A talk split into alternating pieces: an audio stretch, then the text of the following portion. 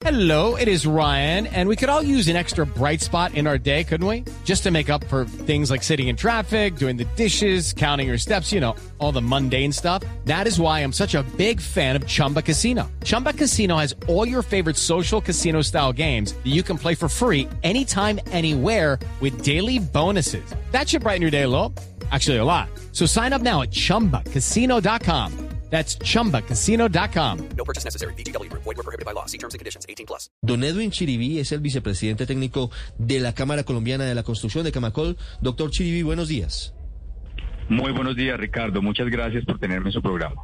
¿Cuál es hoy para ustedes, para los constructores, la situación frente a la disponibilidad y los costos del- de los precios del acero?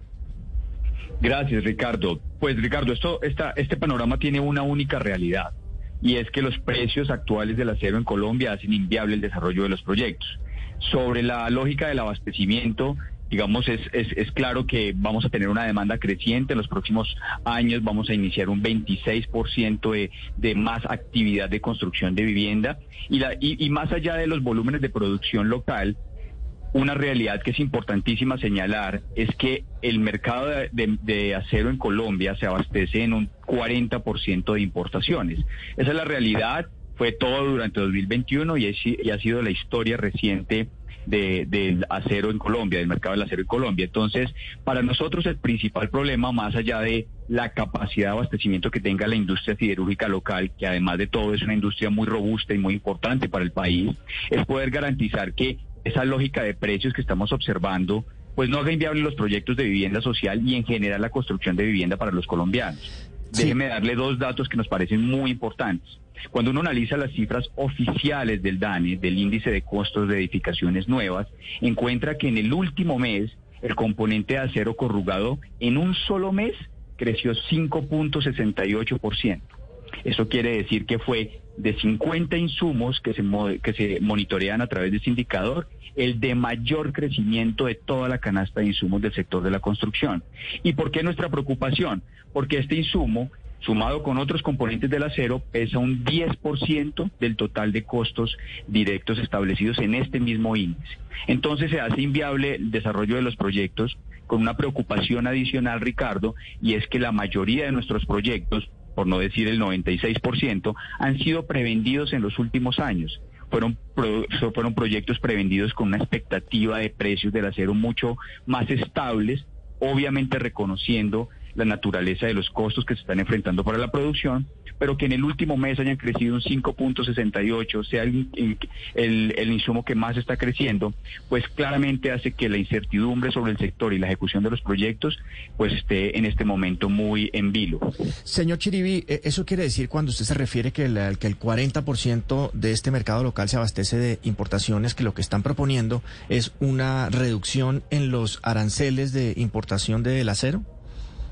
Eh, sí, esa ha sido nuestra propuesta como gremio. Busquemos las condiciones para que importar acero en Colombia y además de garantizar el abastecimiento, sino que la oferta de producto sea la suficiente para abastecer lo que se va a construir en los próximos años, pues también tenga efectos favorables a la hora de moderar esos crecimientos que estamos observando.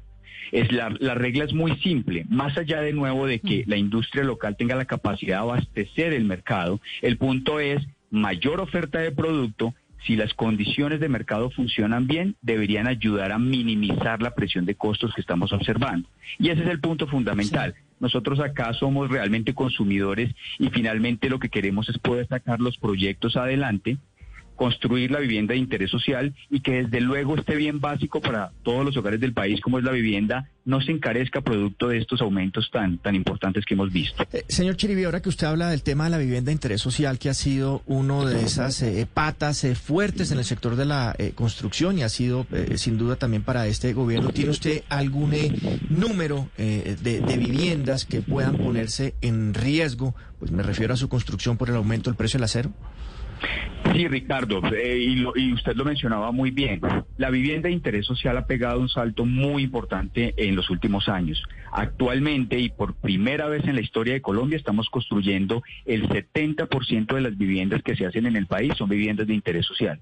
Eso es un logro muy importante para el país, muy importante para los hogares y realmente atiende, digamos, a la lógica de ingresos de la población. En los últimos años, producto de la política de vivienda y del dinamismo empresarial para desarrollar vivienda social, hemos prevendido 250 mil unidades de vivienda que en este momento no han iniciado su fase de construcción. ¿Qué quiere decir eso? Quiere decir que 250 mil hogares compraron con la expectativa de un precio, un precio que está además regulado por la ley, de 130 y 150 salarios mínimos, y que en este momento cuando se van a empezar a construir los proyectos, luego de todo ese periodo de preventa, pues están enfrentando un precio del acero que desde cuando se lanzaron esos proyectos pueden ser hoy en día un 30, 40 o 50% más costosos. ¿Qué pasa con eso? La vivienda de interés social es un, un, un producto inmobiliario de un margen bastante bajo simplemente lo que permite es mover rápidamente el capital y construir un mayor volumen de actividad en el corto plazo. Por tanto, con un incremento de estos, lo que hace es que el proyecto se haga inviable y obviamente se pone en riesgo, digamos, la ejecución de la política de vivienda y, y ese gran activo que es la vivienda social de los colombianos. It's time for today's Lucky Land horoscope with Victoria Cash. Life's gotten mundane, so shake up the daily routine and be adventurous with a trip to Lucky Land. You know what they say. Your chance to win starts with a spin. So go to LuckyLandSlots.com to play over 100 social casino-style games for free for your chance to redeem some serious prizes. Get lucky today at LuckyLandSlots.com. Available to players in the U.S., excluding Washington and Michigan. No purchase necessary. VGW Group. Void where prohibited by law. 18 plus. Terms and conditions apply. Sí, bueno, a ver, hablando con un industrial, cuyo nombre pues por supuesto no le voy a decir, pero un industrial de la industria del acero, valga la redundancia, me decía eh, pues que ustedes, los constructores de vivienda de interés social, lo que están queriendo hacer es aumentar sus márgenes, porque porque finalmente el acero a nivel mundial y como un todo ha sufrido un incremento en los precios que poco tiene que ver con decisiones en Colombia. Es cierto que ustedes lo que están tratando de hacer al pedir que se bajen los aranceles y que se pueda importar más acero más barato es en busca de aumentar esos márgenes de rentabilidad para ustedes? Pues mira, eso es una pregunta muy interesante y muchas gracias por esa pregunta. Yo te voy a poner dos números en contexto. Un proyecto de vivienda de interés social actualmente tiene un margen que puede estar del orden del 5%. El 5% luego, desde luego, de descontar y ese 5% se logra con unos incentivos además que ya existen en el marco tributario y una lógica, digamos, de presupuestación muy, muy precisa. Por tanto, cada cambio que se pueda tener disminuye ese margen. Este es un producto inmobiliario altísimamente competitivo. Todas las unidades de vivienda que se lancen al mercado se logran comercializar eh, y desde luego pues hace que, este producto sea, sea de muy bajos márgenes y cuya rentabilidad deriva de otras cosas. Quiero darte dos datos importantes. A lo largo de los últimos dos años, el crecimiento del precio del acero acumulado en dos años puede superar el 65%. 65% de aumento en el costo del acero para, un, para un, un, insumo que puede estar pesando el 10%, implica que se llevó el margen del proyecto, más del 6% de crecimiento sobre el valor de ventas, es decir, el margen ya no existe. Por tanto, aquí el tema no es de aumentar márgenes, sino de garantizar la mínima viabilidad para el desarrollo de un proyecto de vivienda de interés social.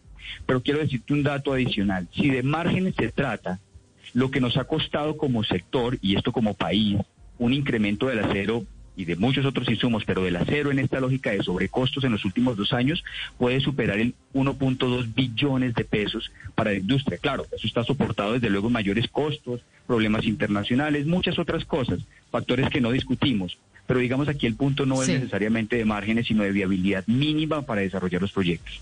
Bueno, pues precisamente uno de los problemas es que los precios de la vivienda de interés social están indexados al salario mínimo, que este año aumentó en un 10%, que no tiene ninguna relación con los costos que, como usted nos está diciendo, han subido muchísimo más.